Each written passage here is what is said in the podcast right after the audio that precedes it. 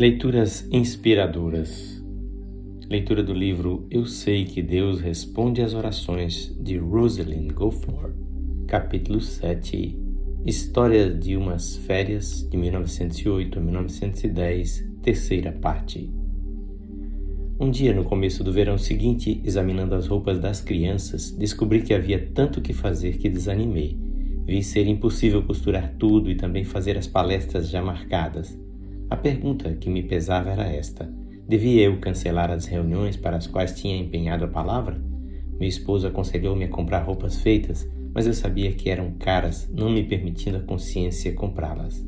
Fui sozinho orar e apresentei ao Senhor o problema, pedindo-lhe que, se sua vontade era que eu continuasse a falar em favor da China, ele me revelasse isto enviando-me algum presente que tornasse possível comprar roupas feitas para as crianças. Poucos dias depois, falei numa reunião de uma federação presbiterial no oeste de Ontário. No final da reunião da noite, um senhor de idade pôs em minhas mãos algum dinheiro. Perguntei-lhe como queria que eu empregasse e ele respondeu: Para seus filhos, use-o de um modo que fique mais livre para o trabalho de Deus. Meu coração ergueu-se numa prece de gratidão e resolvi aceitar isso como sinal que eu pedira ao Senhor. Voltando a Toronto, gastei este presente na compra de roupas feitas para as crianças a fim de conservar meu tempo e energia para a obra do Senhor.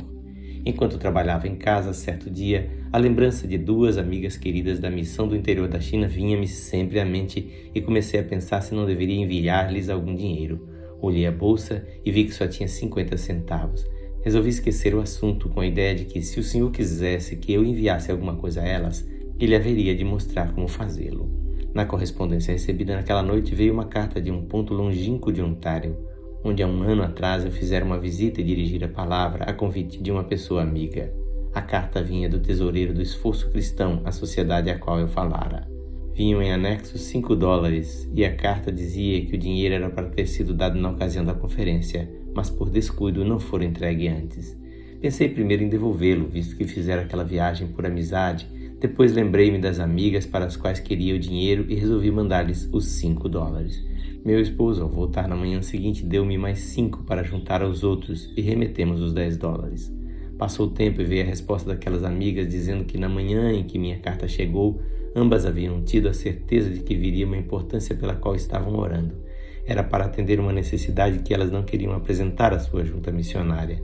Minha carta com os dez dólares e mais outra chegada à tarde no mesmo dia continha um presente que, somado ao meu, deu exatamente a quantia que pediam ao Senhor. Não digas, ó minha alma, Deus poderá me dar. Recorda que o Onipotente tem servos em todo lugar.